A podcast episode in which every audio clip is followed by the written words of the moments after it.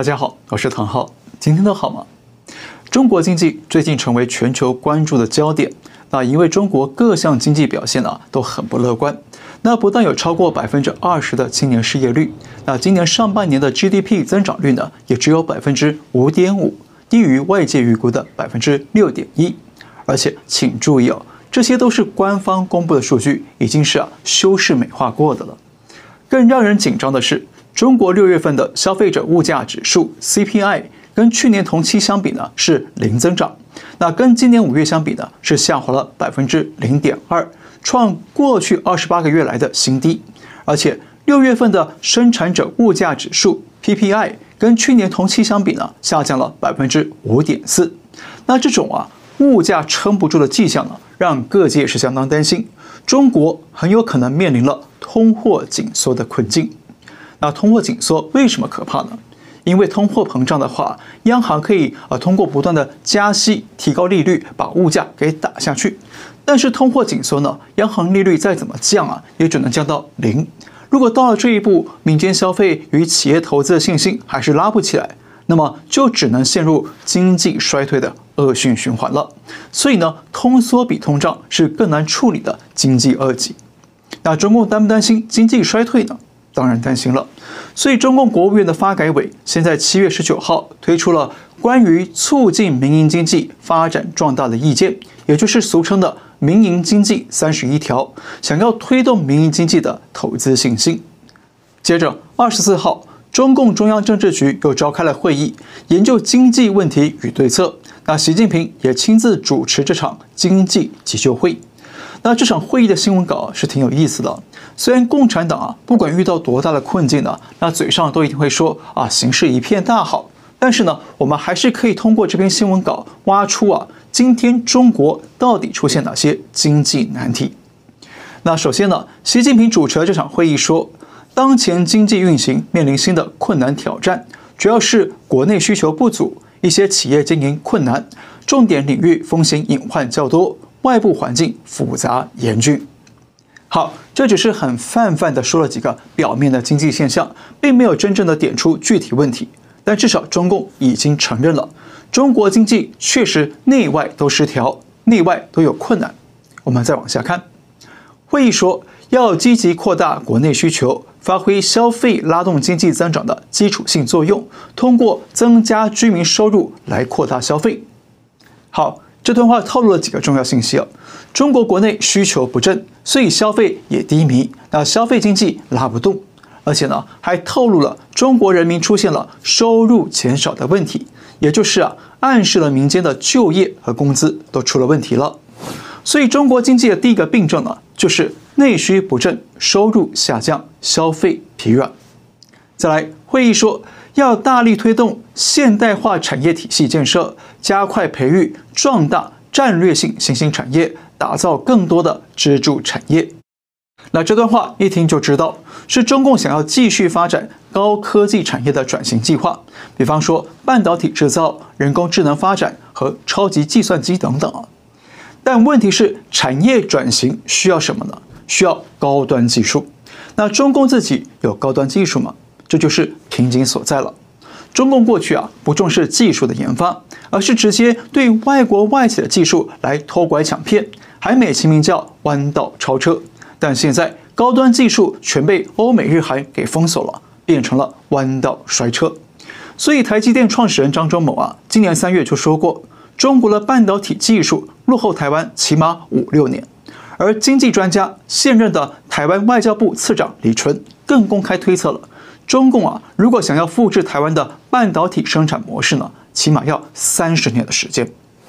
所以这说明了中国经济的第二个病症呢，就是缺乏高端科技，产业升级转型困难。那接着会议还说，要持续深化改革开放，坚持两个毫不动摇，切实提高国有企业的核心竞争力，切实优化民营企业的发展环境。好。共产党的口号啊，就像树林里的蚊子一样，多如牛毛。所以两个毫不动摇呢，就是毫不动摇的巩固和发展公有制经济，以及呢毫不动摇的鼓励、支持和引导非公有制经济发展。那我一句话说透了，就是国企跟民企都要加强发展。但是国企呢是政府支撑的，不容易的，只是呢比较缺乏效率，缺乏竞争力。那关键呢在于民企。那中共高层为什么最近一直喊开放开放，还推出了民营经济三十一条，想要来刺激民企的发展呢？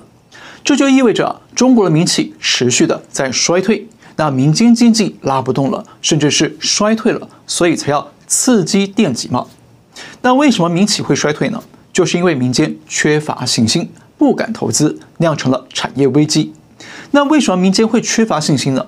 那原因可多了，比方说中共对疫情的极端防控和极端解封呢，造成了企业无法运营，或者是被疫情笼罩的风险。那中共前阵子对网络平台、电影玩游戏和教育培训业者的监管打压呢，也让民企失去了信心。再加上中共天天对台湾文攻武吓，每天喊备战备战，每天派战机骚扰台湾，让两岸呢都成为高风险的战争热区。那这样谁还有信心在战场上来投资呢？除非你是卖骨灰盒。再加上啊，中共的共同富裕政策以及美中关系的持续恶化等等呢。这方方面面的因素都迫使民企很难经营下去，那当然也就不敢出手投资了。那民企不投资，当然经济和就业啊，跟收入啊也就拉不起来了。所以呢，中国经济的第三个病症就是民企经营受挫，失去了投资信心。好，在讲下一个病症之前呢，我们插播一个消息：最近全球局势发生了剧烈变化。特别是中国的政治经济局势都有了明显巨变，所以有越来越多的中国人选择到海外去移民、投资等等。那目的呢，就是想要尽快取得一个海外身份，以备不时之需。那现在呢，有一家由加拿大律师创办的移民服务机构，他们精通加拿大的各类移民项目，已经帮助将近一千个家庭成功的移民加拿大。那不止加拿大，他们还有美国、日本和西班牙等等十几个海外的优质移民项目。那以加拿大为例呢，最低的资格只需要雅思四分和大专学历，以及呢一年的工作经验就可以申请移民了。那费用呢是八十万人民币起。那如果选择到美国投资移民，只要投资八十万美元，五年后就可以返还，而且呢目前呢是不需要排期的。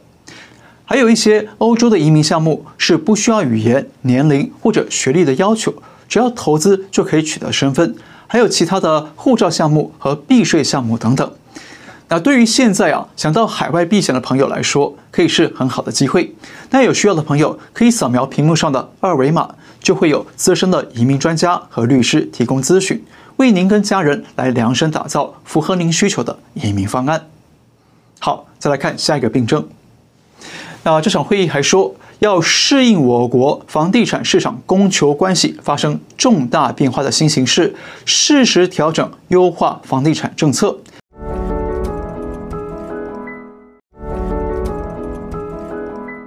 还要促进房地产市场平稳健康发展，还要有效防范化解地方债务风险。好，这段话非常关键了，因为它背后的信息量很大。首先呢，它透露了中国房市持续的衰退，供需关系失衡了，也就是供过于求，造成了许多城市房价大幅下跌，就连上海的房价都大跌了，而且呢，还有一堆烂尾楼都没钱盖下去。那为什么房价会大跌呢？中国房市啊有个特点呢，就是长期看人口，中期看土地，短期呢看金融。那最近几年，中国人口受到疫情和经济的影响，出现了人口负增长。那实际人口有人估算是十二亿人，也有人说十亿人，甚至是更少的。不管实际是多少，但是呢，人口下降，当然对于住房的刚性需求啊就会下降，那房价当然就会失去支撑。而且最近几年中国的经济不好，那全国不断的传出失业和减薪，那民众的收入减少了，对未来充满了不确定性，当然呢就会采取防御性消费，也就是呢不敢花大钱买房或者是贷款买房，所以房市又失去了一根支柱。再加上啊这两年中国建商出现了债务暴雷，比方说恒大欠债高达二点四三兆人民币。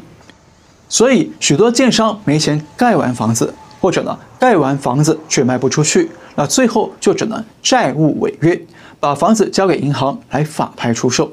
那大量的房子被低价法拍了，当然也就进一步的压低市场行情。而且呢，房市衰退了，那建商债务暴雷了，那建商呢就不会再向地方政府来买地，那地方政府卖不了土地，就会出现严重的收入缺口。像去年呢，全中国的卖地收入就短少了整整三万亿，减少了整整三成的收入。那这样呢，地方政府不但会入不敷出，而且呢，原本就压力山大的债务问题呢，只会雪上加霜。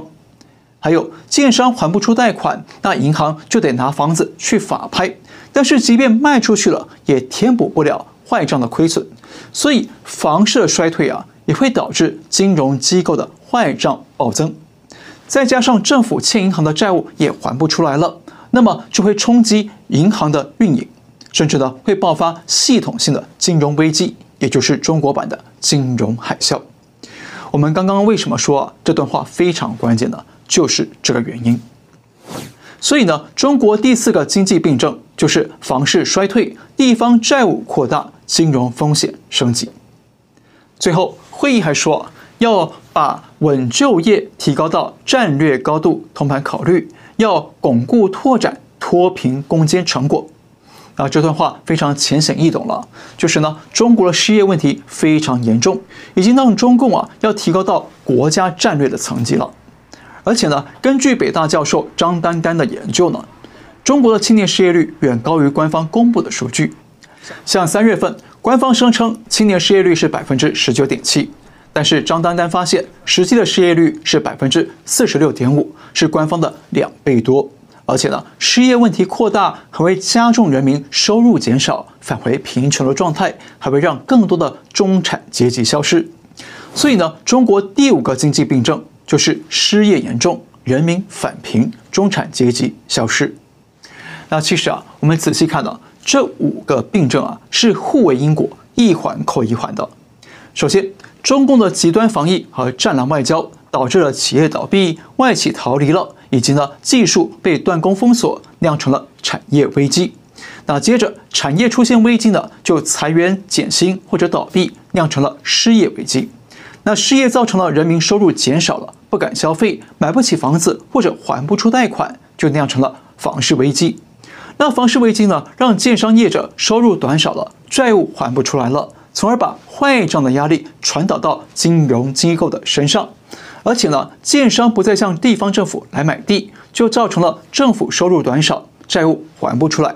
啊，最后呢，又是传导到金融机构的身上。那这双重的坏账压力啊，就可能会让金融机构扛不住。最后引爆系统性的金融危机，也就是中国版的金融海啸。当然，现在还没有走到金融危机这一步，但是其他的危机确实都已经发生了，对不对？所以总的来说，中国经济的这五大病症啊，就像传染病一样，不断的在国内传播扩散，再酿成了这五大危机，正在全面的瘫痪中国经济。那说白了，今天的中国已经遭遇了一场大规模的。经济瘟疫，那这场瘟疫主要有几个病症：病症一，内需不振，收入下降，消费疲软；病症二，缺乏高端科技，产业升级转型困难；病症三，民企经营受挫，失去投资信心；病症四，房市衰退，地方债务扩大，金融风险升级；病症五，失业严重，人民返贫，中产阶级消失了。那如果啊，我们再拿这五个病症来做前因后果的推导呢？往前推会发现，这五个病症的起因是什么？就是中共过去以来的错误判断和错误决策。比方说，搞动态清零的封城封控，搞垮了民企；搞战狼外交和反间谍，跟国际社会闹翻了，逼得外企出逃；以及呢，支持俄罗斯入侵乌克兰，被国际社会去风险化。还有想要在台海和南海搞军事扩张，从而被国际社会封锁了高端技术等等，那这些啊，是不是都是中共搞出来的呢？那我们再往后推，这五个病症是不是导致了中国民企失去了投资信心了？那外资外企也变心逃离了，造成失业问题像吹气球一样越吹越大。而失业问题扩大，人民的消费能力和消费信心都会下降。那消费下降呢，就会造成物价下降，或者是卖不出去。那么工厂企业就会减少生产、减少投资，甚至是裁员减薪。那这样呢，就会让消费能力更下降，更没有信心消费。那接着又会让物价更下降，啊，工厂更裁员，就形成了恶性循环。最后呢，就出现了目前大家最担心的通货紧缩危机了。那更糟、更糟的是啊，中共长期的言而无信，说一套做一套呢，已经出现了政治学上的塔西佗陷阱，也就是政府不管做什么都没人相信。那北京现在鼓吹要支持民企，但是民企却不买账，反而觉得中共说的话鬼才相信。因此，我们可以简单做个结论。中国当前的经济危机主要来自消费信心不足和投资信心不足，而这些信心不足呢，正是中共啊自己的假大空和假恶斗造成的因果轮报，人民不再相信共产党了。好，今天就到这里，感谢您收看，我们下次再会。